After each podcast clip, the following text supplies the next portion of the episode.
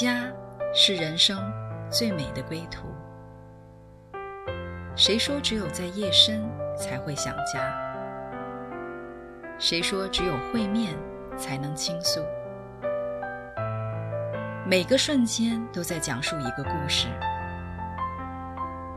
或许不经意的就能拨动你的心弦。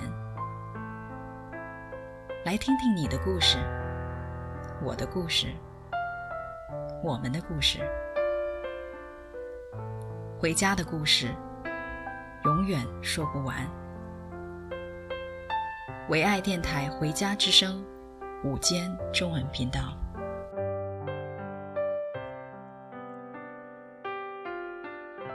亲爱的听众朋友们，你们好，欢迎你来到《回家之声》午间中文频道。今天我们很高兴请到我的好朋友 Aubrey 来做客我们的“聆听我心”栏目。Aubrey 你好，Deborah 你好，亲爱的听众朋友们，你们好。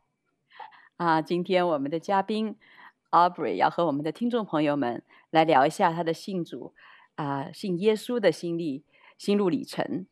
Aubrey 你好，你是台湾出生的，你身上特别有一种为母的爱、豁达和包容。我很想知道你是在怎么样的一个家庭的背景里面成长的。嗯、呃，我是在台湾出生的，啊、呃，我的家里是一个拜偶像的家庭。虽然我们不是一个呃富有的家庭，但是却是一个和乐的家庭。但我父母亲都是拜偶像的，嗯呀。但是我的学习从小啊、呃，从小学到初中，我的学习一直都很好，学校的明星学生。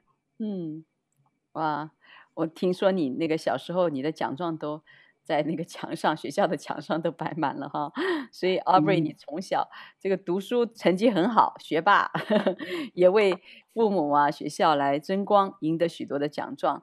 那你怎么会对信仰感兴趣的呢？嗯，我一开始就知道，就是我不是因为需要安慰才去进入基督信仰的。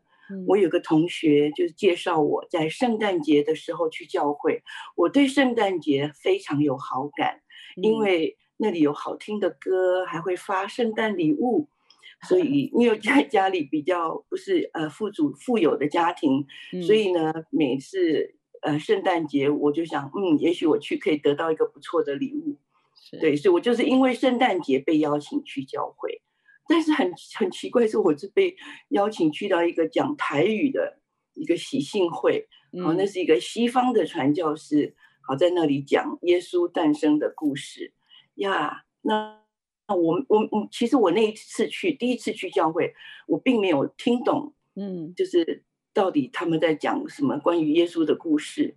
可是我就一直在流泪，但是这个泪不是伤心的，嗯、因为我没有什么伤心的背景跟往事，我就是觉得好像有一个暖流进到我的生命。嗯、那作为学生时期，我那时候是在一个就是高峰的学习的高峰点，啊、嗯，成绩好，我也很追求知识，啊，我是一个很理智的人，我不太可能因为别人说什么我就立刻相信。但是那天晚上很奇怪。我就觉得好像有一个暖流进到我的心中，我就非常非常的感动，然后我就就信主了。哦，所以是很奇妙的一个经历哈。然后呢，你信主以后，家里有什么反应？爸爸妈妈怎么想的？呃，我去教会之后，因为台湾当时都是嗯拜拜的背景嘛，我父母亲很紧张，他们觉得我怎么会去信了一个洋人的教，所以 就。劝我不要去信，而且那时候我们在预备高中联考，嗯，那我父母亲非常担心我，就是因为去教会影响了我的学习。后来他们还跟学校去反映这件事情，然后，呃，我们的主任就把我叫到校长室去谈。啊，一般是有问题的学生才会被叫到校长室的。好，我我我非常确定我没有犯错，可是为什么我会被叫去，我就很害怕。后来，我们的呃教教导主任就劝我不要去教会，不要信洋教。啊，我就说，嗯，我不觉得我去教会会有对学校会有什么影响啊。嗯，他说，哎呀，因为你在学校很有影响力，好，而且我们很担心你的功课啊，你现在要联考啦，好，所以你应该要专心读书，而且你去教会会有一批人跟着你去教会，这样子不太好。你应该好好读书，好这样子。所以，但是我还是就是继续的追求我的信仰。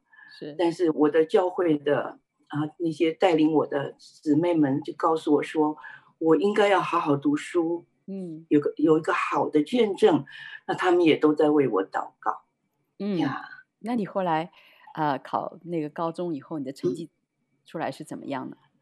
是的，我父母亲很紧张，我的教会的那些大姐姐们也很紧张，我自己也很紧张，因为我很怕，如果我没有进到第一志愿，那就是一个我就会被禁止再继续去追求我的信仰。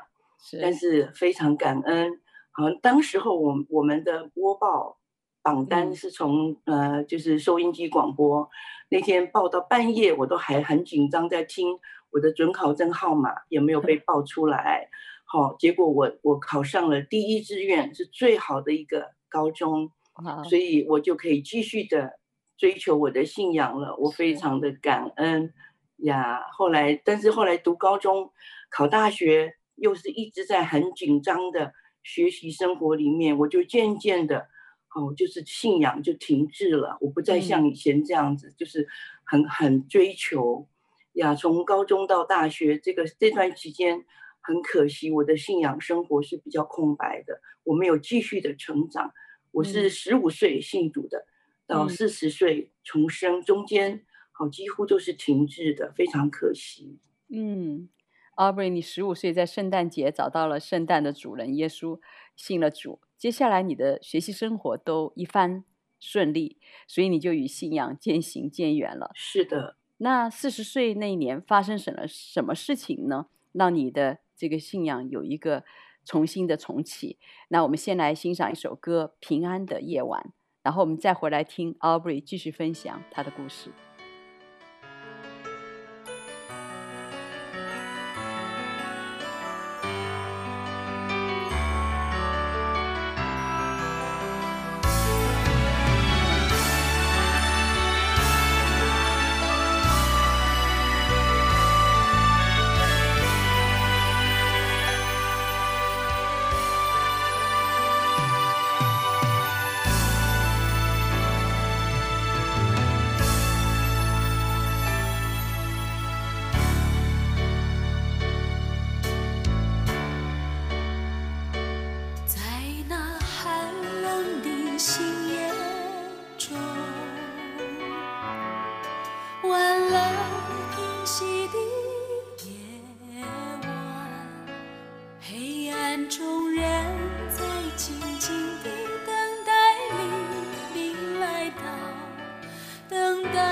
she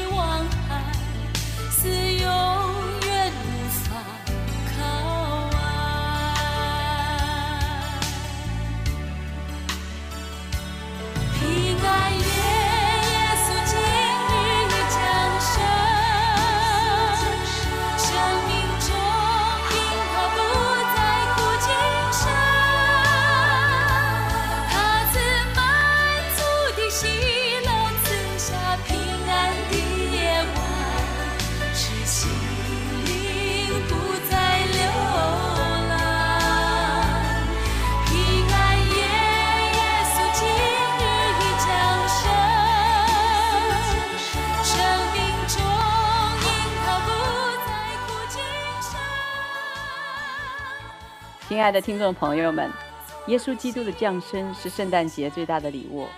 Aubrey 就在他十五岁那年，在这个特别的日子里面，邀请了耶稣成为他的救主。但是顺利的生活和学习环境，让他慢慢的远离了信仰。啊、但他在四十岁的时候，有一个突发的事件，震醒了他。下面我们请 Aubrey 继续你的故事。是的，我四十岁的那一年，我们家发生了一个非常严重的事情，就是我妈妈突然因为车祸的意外过世，是突然过世。嗯，而且这一场车祸是一个非常离奇的车祸。好，因为她并不是走在马路上被车子撞，而是走在人行道上，最安全的人行道上。嗯，那么就有一个酒驾喝醉酒的。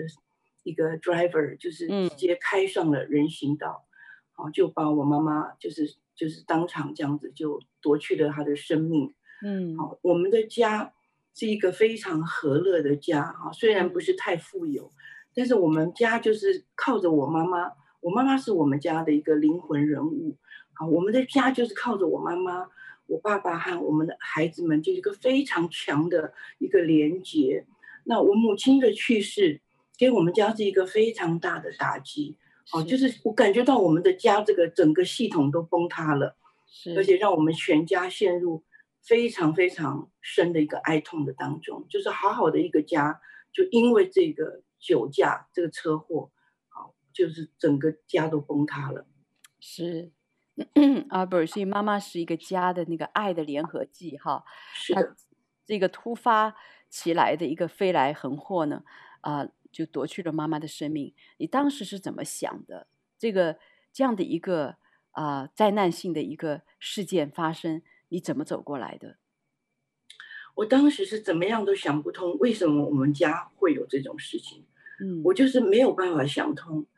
然后我在最我我人生最痛苦的时候，我突然间想到，我曾经是有一位爱我、呼召我的神，我是有一位神在我生命中的。是那。就在那样的一个最痛苦的时候呢，哦，我就我我就开始就是寻求神，嗯，我就在厕所里面哭着祷告，问神说：为什么？为什么？为什么？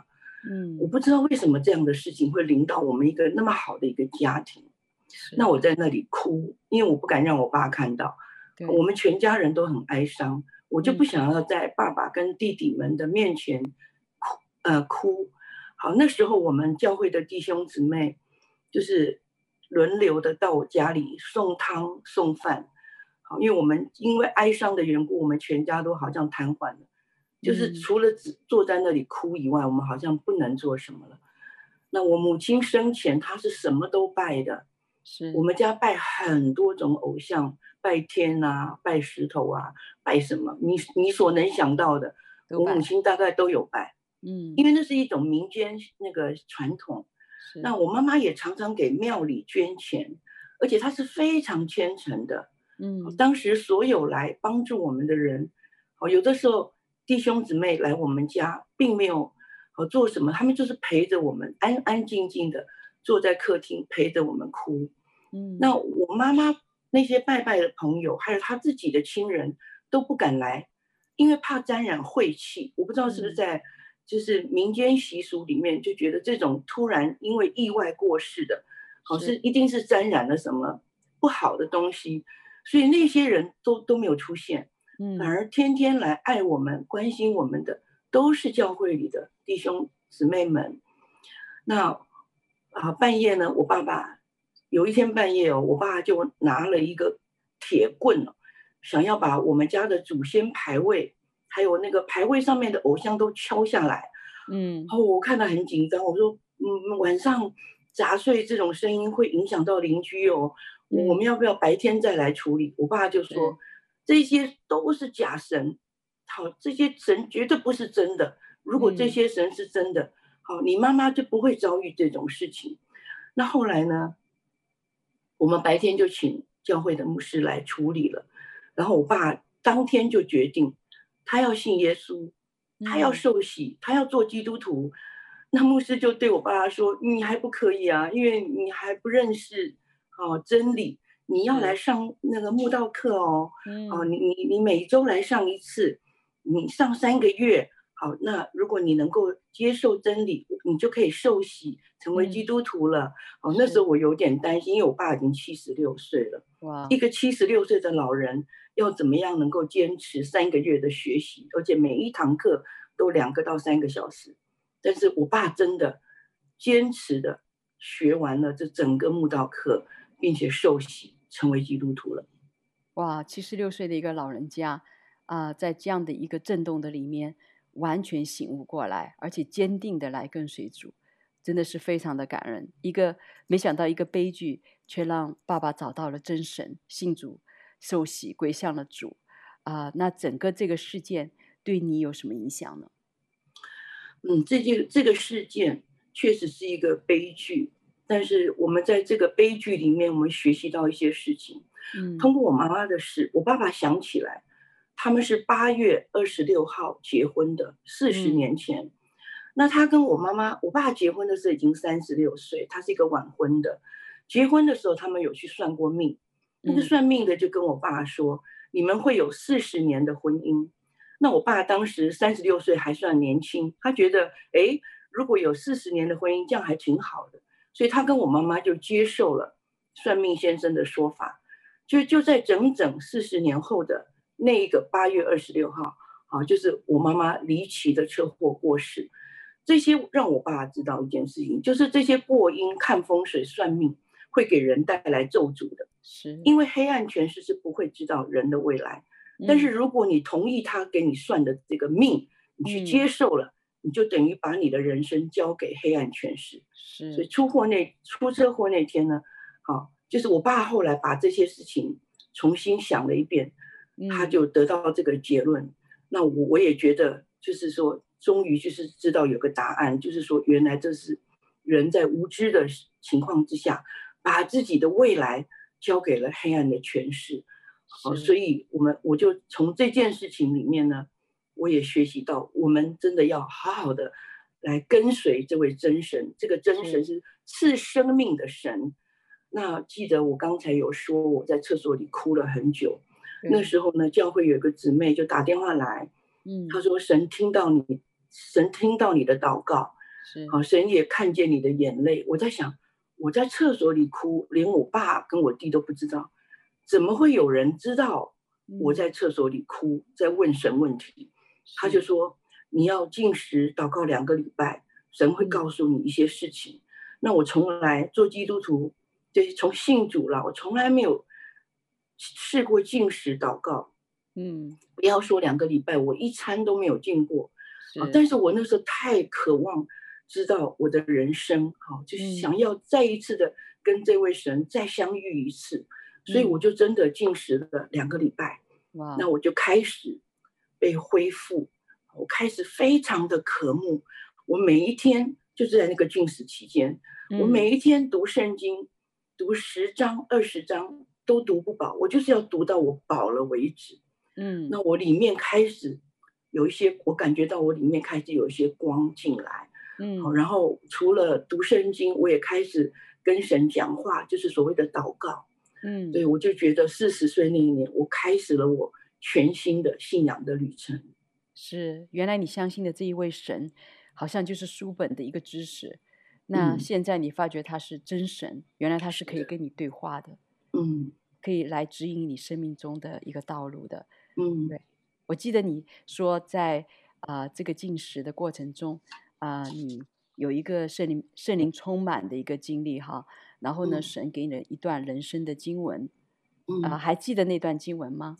记得，那是有一天晚上我要睡觉的时候，我已经穿好睡衣睡在床上，然后我就做睡前祷告，我闭着眼睛睡前祷告。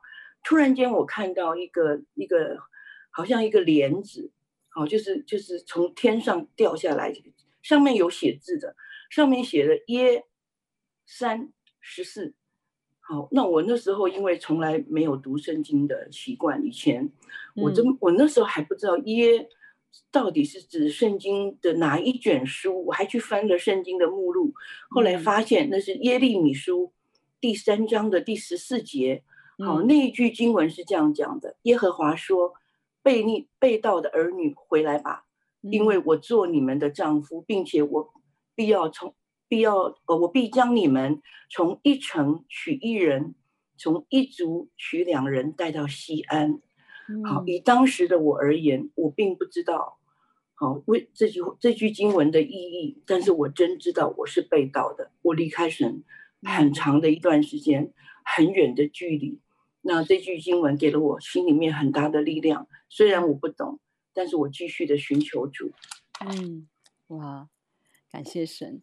所以 Aubrey 神真的是化咒诅为祝福的神。是的，呃，让一个这么不容易的一个悲剧在家里发生的时候呢，呃，让你重新回到神的面前来寻求他，而且发现了原来这位神是真的又真又活，可以在生命当中引领你的一位神，嗯、也让爸爸从一个根深蒂固的。拜偶像的这个背景呢，转回归向真神，那重新找回来的这个信仰，对 Aubrey 的实际的生活有什么影响呢？我们先来听一首歌《神的道路》。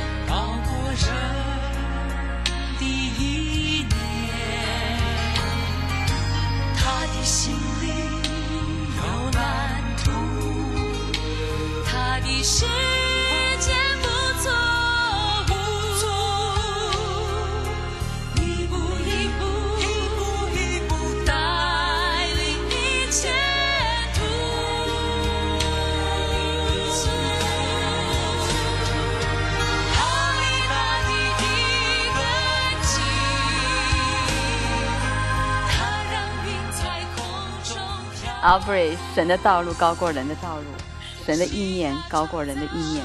耐心等候，他会一步一步带领我们的脚步。我们先来回顾一下你的过去。你曾经在职场上面，你最开始接手的是一个在南投的文理补习班。你那个时候三十岁，啊、当时你为什么会接手呢？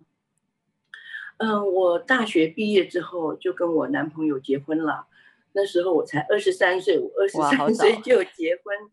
那我本来没有想到这么早就结婚，但是因为他是华侨了嘛，他一毕业就要回马来西亚。那我我不想要放弃这个恋情，所以我我就跟他结婚了。结婚之后，我们就一起去了马来西亚。嗯、后来我们在那里待了五年之后，回到台湾。嗯，那回到台湾之后呢，我就是一个全职的家庭主妇，嗯、我没有一天的职场经的经验。对，那我在教会里遇到一个弟兄，他开了一个 快要倒闭的文理补习班。那时候他因为英文老师不干了，他就请我去教英文的文法。嗯，好，那我我去看了一下，其实它里面的每一个班都剩下的都不到十个学生了，哦、就是已经到经营到了一个尽头了。是，后来别的那个班级也陆续都关掉了，那我的文法班好就是非常被祝福，我的人数就越来越多，从一个班变两个班，两个班变三个班。哇，后来这这个弟兄就问我要不要接手，嗯，继续经营下去。好，那当时候我我是一个。没有资本的人，嗯，哦，我我虽然很想要做，但是我是真真的没有资本。后来就跟一群基督徒就一起合股，那我连一股的股价我都买不起，我们我们就是用尽了我们的的全部的力量，只能够就是出了半股的股份，嗯，但是没有想到神很祝福我们，后来一年之后，我们的人数就已经冲到三百人了，哇，那我后来就是。陆续的成长，补习班就一直陆续的成长。嗯，后来我就被又被分配了两个股份作为我的一个红利。是，好，所以我就从我们就从那个什么都都教的一个文理补习班，就转型成为专业美语。哈，我们成立了美语中心，后来就成为那个地区最大的一间美语中心。我们一共有一千多个学生。嗯，所以你从三十岁接手啊、呃，后来啊、呃、一直做到四十岁啊、呃、这段时间。啊、呃，你那段时间还信仰对你的影响不大，所以那段那段时间是怎么样的？是的，我从三十岁接手，一直到我四十岁重生之前，好，我的因为我那时候没有信仰的根基，我是一直用自己的力量在经营的，嗯，我很用力，很用心，我常常工作过劳，好像天天都活在一个压力锅的里面，是，然后也常常因为人事的问题搞不定。嗯，就是有时候老师跟老师之间有派系的问题，然后学生家长有时也来给我们很多的压力哈。我就是虽然是补习班是很成功，但是我很痛苦，而且我真的是感觉到劳苦愁烦。嗯，要一直到四十岁重生那一年，神光照了我过去的待人处事的那些不成熟的态度，结果就有就在一次的年终的晚宴的时候。我就对员工说：“过去我照自己的想法、做法来经营，好，那我我的很多的态度跟我很多的要求，可能都对他们来说也是过重了。我就为我所做的，我真诚的跟他们道歉，啊，我就跟他们深深的一鞠躬，然后我就说，请原谅我，啊，我从此之后，我愿意用一个不一样的态度，啊，来带领你们，让我们一起。”啊，把这个美语中心，啊、呃，就是用这个美语中心来祝福我们所在地区的孩子们，啊，就我的员工都哭了，因为他们没有想到那么强势的、那么霸道的老板 居然还会跟他们道歉，还会跟他们鞠躬，对，所以他们都非常的惊讶。哇，神做的好奇妙啊！为你三十岁到四十岁。这十年的经营当中，虽然从人的果效来看你是成功的，把一个濒临倒闭的学校重新扶持起来，成为南投最大的一个美语中心，但是你靠自己的努力啊、独立承担许多的压力，所以你心里刚刚讲到一直绷得紧紧的，也让员工活得不轻松。那四十岁靠主的经营，你感觉有什么不一样呢？是的，真的很不一样。我自己活得不好，我也让人家活得很不轻松。是工作本来工作是一种祝福的，可是工作变成了一种压力。我重生之后呢，神开始带领我用他的方式，是来跟家长、跟老师、跟学生沟通。嗯，那就在这个期间，我开始放下我过去一直坚持的呀。那这段期间，神就非常的祝福我。我们不但原先的啊，就是美语中心的氛围都改变了，然后我们也开了分校。事业就开始大大的起飞了。是，那我在学校也开始了基督徒的祷告会。啊，我们其实有一半的老师，我有十几个老师是基督徒的。那我们就每个礼拜一，我们一起来祷告。如果要做什么重大的决定，我们也就是先祷告，然后再讨论，嗯、这样子呀。就是就是从四十岁开始，我后面六年的经营是完全在圣灵的带领之下，就是跟老师的关系、跟学生的关系、跟家长的关系都有很大的突破。那学校的学生也爆满了，那我们的新生报名，因为我们只有十几间教室嘛，所以是一定有的时候还要等三个月才能够进得来。哇，那我们真的是每一天都是。以读经祷告来求问神的智慧，嗯、呀，所以我觉得非常感恩，神给我很多经营的智慧，还有策略。对。呀，我我最想提到的一件事情就是，嗯、有一次呢，神感动我为我的一个员工的不孕症祷告，因为那个我的那个同事很可怜，他就是结婚七年之后都没办法怀孕，嗯、所以他就去做了胚胎植入，那是一种。很痛苦的手术，嗯，所以他每一次手术失败之后呢，就有半年的时间要用中医的调养，就一年里面前半年是做胚胎植入，后半年做调养。但是我印象中他做了好多年都失败了，嗯，那有一次神就感动我为他祷告，那我就想，我又不是牧师，我也不是医生，我只不过是他的老板，这样老板可以为员工做这种祷告吗？嗯。这样我就一直抵挡这个想法，我就觉得，哎，这个到底是不是从神来的？但是。后来，就是我决定要顺服神。就有一天呢，下班之后，我就把他留下来。他以为他犯错，我把他叫到我的办公室，我跟他说：“我我留你不是为了公事，我想要为你祷告。嗯，我我渴望你能够从神得到一个自然而然怀孕的一个新生命。那祷告之后呢？”他也他也愿意，就是让我祷告。嗯、祷告之后，我都不敢跟他面对面，因为我这样，如果他没有怀孕怎么办？是，结果没有想到几个月之后，有一天他来我的办公室门口敲门，嗯，他一进来就大哭，他说他怀孕了。哇，感谢神！而且不是胚胎植，这一次是自然的怀孕。嗯，哇，我们有了这样的一个鼓励之后，我们就知道原来基督徒的祷告神是这样子垂听的。后来我们也开始哦，为一些沮丧症的祷告，为一些其他的事情祷告。嗯、我有个员工曾经得了一个产后忧郁症，嗯、医生说他只要按时服药，九个月后就会好。嗯、但是我们就觉得说我们要来祷告，让他来经历神。结果没想到两个月他就完全恢复了，好快呀！所以对，我们就很感恩。然后我们也在职场上呢，我们就就是。开始办那个福音夏令营，英文的，嗯，我们就请美国的一个教会的，这是在美国出生的华人，好的小孩，嗯、他们是完全不会讲中文的。每、嗯、每年暑假，我们就请他们来帮我们开办英文的福音夏令营，好，在里面用英文说故事，用英文带诗歌，好，当然我们也呼召孩子来信耶稣。啊，当时候我们并没有面临家长很大的反对，因为。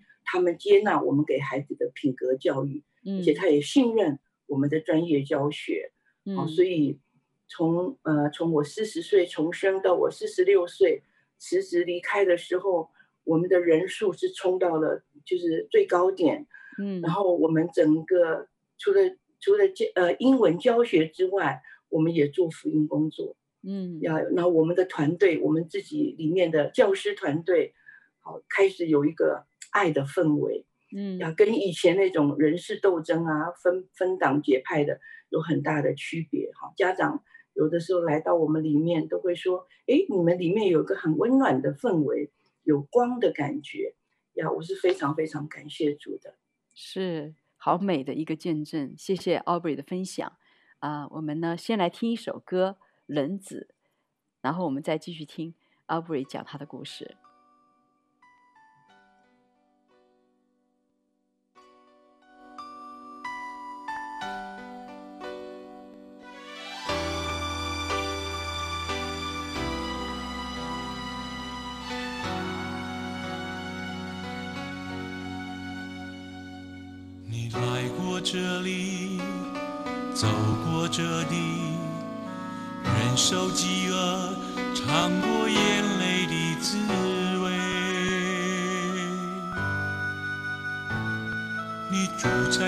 间三十三年，忍受背叛，走过死亡的刑场。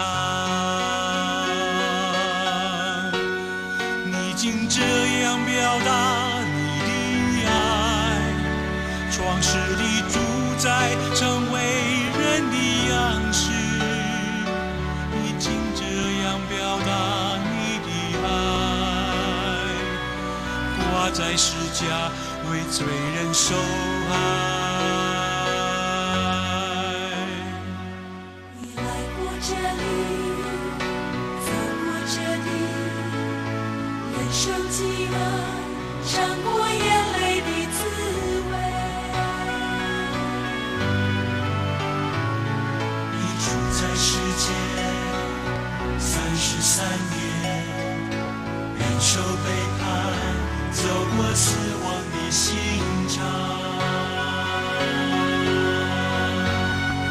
已经这样了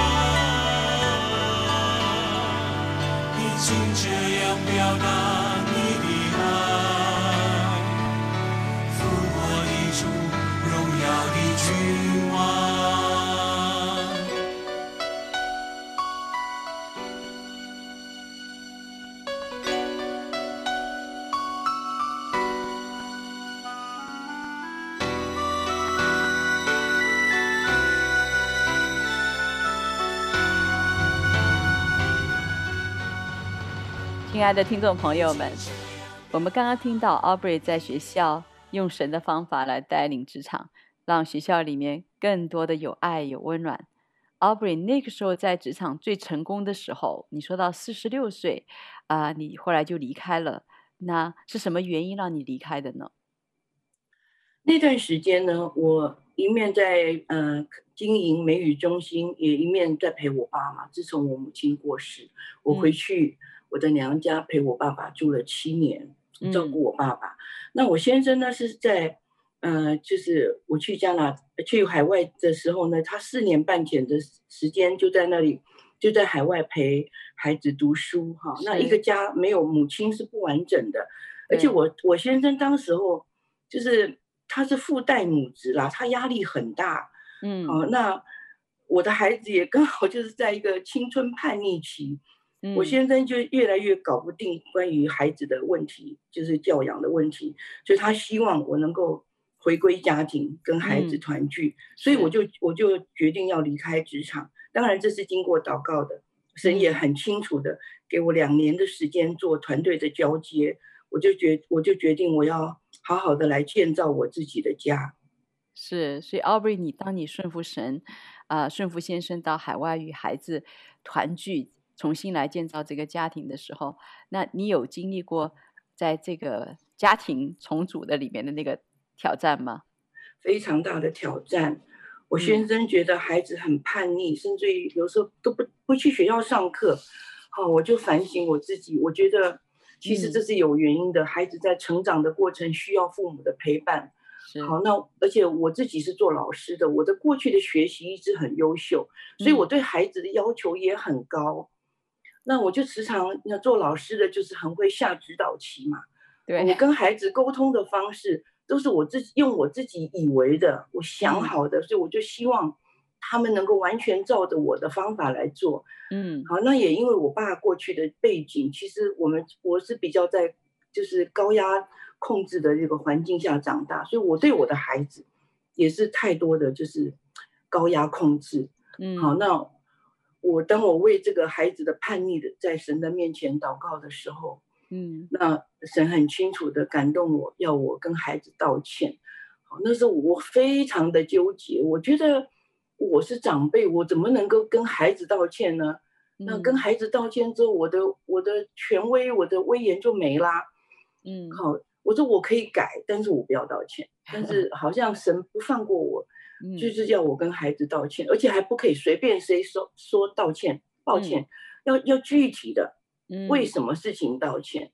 后来也是一样纠结好几天，那时候没有 email，我就用传真，是跟我的孩子说过去我对他们的要求。我忽略他们的感受，我都是用我自己的想法、我自己的做法去去要求他们，要他们一定要好好读书，一定要进好学校，这样才会有美好的人生。我从来没有尊重过他们的意愿，问过他们，他们想要学什么，他们将来想要有一个什么样的人生。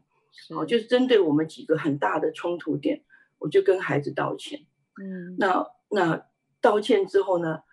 孩子就接受了，所以我们的亲子关系就有一个很大的一个恢复。所以我看到孩子有什么不对的地方，我很想要去纠正他们的时候，神常常感动我先放下来，先为他们祷告，先去理解他们的想法，先去听听他们的心声。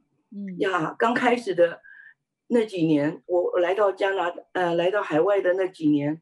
我真的是在过十字架的生活。我所有想说的，我就学习闭口不说。我所有想要去控制的，嗯，我，也学习我不要去控制。嗯，刚开始孩子说什么我都听不懂，因为他们他们有事情他会去找他的干爸跟干妈说，不跟我说，我就很生气。哦，结果 因为他的干爸干妈是我的好朋友，他们就告诉我说，你需要反省，哎。为什么你的孩子有事情不跟你讲，要跟我们讲？你应该要好好的去反省哦。那我就我就真的去好好的反省，求神光照我。所以我就发现我在某个领域里面我是很自以为是的，真的，因为特别是在我是在整个教学，我我训练出这么多的优等生，我自己以前也是优等生，所以我对于孩子没有好好学习，这个是我一个很过不去的坎。对，所以我就知道，在这个部分，我过于掌控，我过度的对孩子有不当的期待，我没有好好的去聆听他们的心声，我也错失了一个心对心的一个交流。是，所以我当我诚恳的跟孩子道歉之后，我们重新磨合。后来我也很愿意听孩子的想法，当孩子的想法跟我的想法是背道而驰的时候，我愿意放下我的想法。我就想要给我的孩子自由，因为他们的人生是属于他们自己的，只要他快乐，我就快乐。对，所以我们后来家庭的关系就从很紧张、很很纠结，变成就是松缓下来了。嗯。我跟我的儿子、跟我的女儿，我们之间的关系现在都非常的和睦。呀，我真的是非常感谢神，真的是神修复了我的家。让我重新得回了我的儿子跟女儿。是一个人如果赚回了全世界，结果家很多时候就家离破碎了，不知道怎么样平衡自己的事业和家庭。但是我们在主里有个安全感，知道神所带领的就是最好的。所以当有一个新的一个转变的时候，嗯、我觉得你的心是特别的柔软，就是一个重新的一个开始啊、呃，在神面前一个柔软的心，以及能够让整个家庭。当你放下的时候，整个家进入那个祝福，实在是很美。那 Aubrey，你是十五岁信主，四十岁重生，人生经历了最美的祝福，就是认识主耶稣基督。啊、呃，你的人生呢，化咒诅为祝福，无论是你的个人规划、家庭，还是亲子关系、事业的经营，都因为有神的介入而不再一样了。神真的是顾念我们的天赋，让我们可以完全。安全放心的把自己的未来交托给他，Aubrey，谢谢你今天特别美好的分享。你有什么心里的话要来祝福我们的听众朋友们吗？是的，亲爱的听众朋友，不管你在家庭关系、事业、工作、人际关系中，你遇到了什么样的困难，神是不偏待人的，你可以来经历这位活神，这位真神。是呀，他是公平的，他不偏待人。我觉得我我能够经历的，你一定也可以。所以我想要在这里来祝福每一位啊、呃、听众朋友，你因为这接受这位神，你也可以有一个不一样的人生。是，亲爱的听众朋友们，啊、你是否愿意来经历 Albury 所经历的这一位神，让他的爱来带领你？你是否在你的人生旅途中也很需要这一位神，一位最亲密的朋友，可以了解你的心，带领你做正确的选择，也带你同行？若这是你的渴望呢？我们欢迎你来像 Albury 当初一样，做一个觉知的祷告，邀请耶稣进入你的生命。让他来改变你的过去，祝福你的现在，带领你的未来。听众朋友们，你现在无论在哪里，天赋上帝都听到你的心声。耶稣在你的心门外叩门，愿你，如果你是这样的愿意，就请敞开你的心门，跟着 Albury 一起祷告，欢迎耶稣进入你的生命。好的，让我们一起来祷告。亲爱的主耶稣。你是无所不在、无所不知、无所不能的，你是满有怜悯慈爱的神。我愿意向你来敞开我自己，我愿意将我的困难、痛苦、我的有限，都交在你的手中，请进到我的里面，改变我的过去，化咒诅为祝福。请祝福我的现在，让我因为你而有力量、有方向、有智慧。请你带领我的未来，让我的人生充满盼望。我自己蒙福，我也能够祝福所有我周围的人。谢谢你，主耶稣，我知道你会听我们的祷告，有声无声的祷告，你都纪念。欢迎你进到我们里面。成为我们一生的帮助，让我们这一生能够拥有最美好的祝福。奉耶稣的圣名，阿门，阿门。太好了，Albury 牧师，我相信在电台前的这些听众们，可能也在经历一些生病，特别在这个疫情当中，可能也有一些人是在他的生命的啊、呃、彷徨的里面。他不知道应该选择什么啊、呃？那你有没有感动？今天啊、呃，来为疫情中的这些听众朋友们来做一个保护医治的祷告。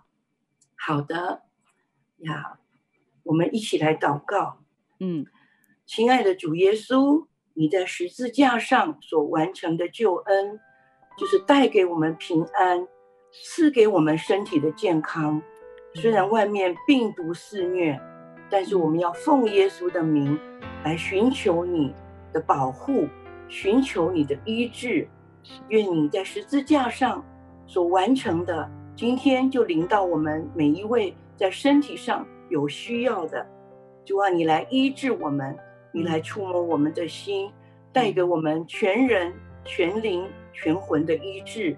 是吧？你的医治是整全的医治。你的平安是世界不能给的平安，让今天医治与平安就进到我们每一位听众的心中，成为我们里面的一个泉源。奉耶稣的名，阿门，阿门。谢谢 Albury 牧师，谢谢今天 Albury 牧师给我们分享他整个生命的见证，也谢谢你的祝福和祷告。我相信在电台前的亲爱的听众朋友们。啊！你们今天所领受的是这一生最美最大的祝福。我是主持人 Deborah，这里是回家之声中文频道。感谢您的收听，我们也盼望能够聆听您的故事、您的心声。如果你有这样的一个感动要跟我们联络的话，我们的热线联络信箱是 vohoming at gmail.com。我们下期节目再见，谢谢 Albury。谢谢。这条路上我们一起走，这条路上我们手拉手，这条路上我们共患难，这条路上我们绝不能回头。这条路上我们一起走，这条路上我们手拉手，这条路上我们共患难，这条路上，我们绝不能回头。我们同心走向西安大道，我们带上中国的丝绸，复兴的号角已在全地吹响，我们要迎来大。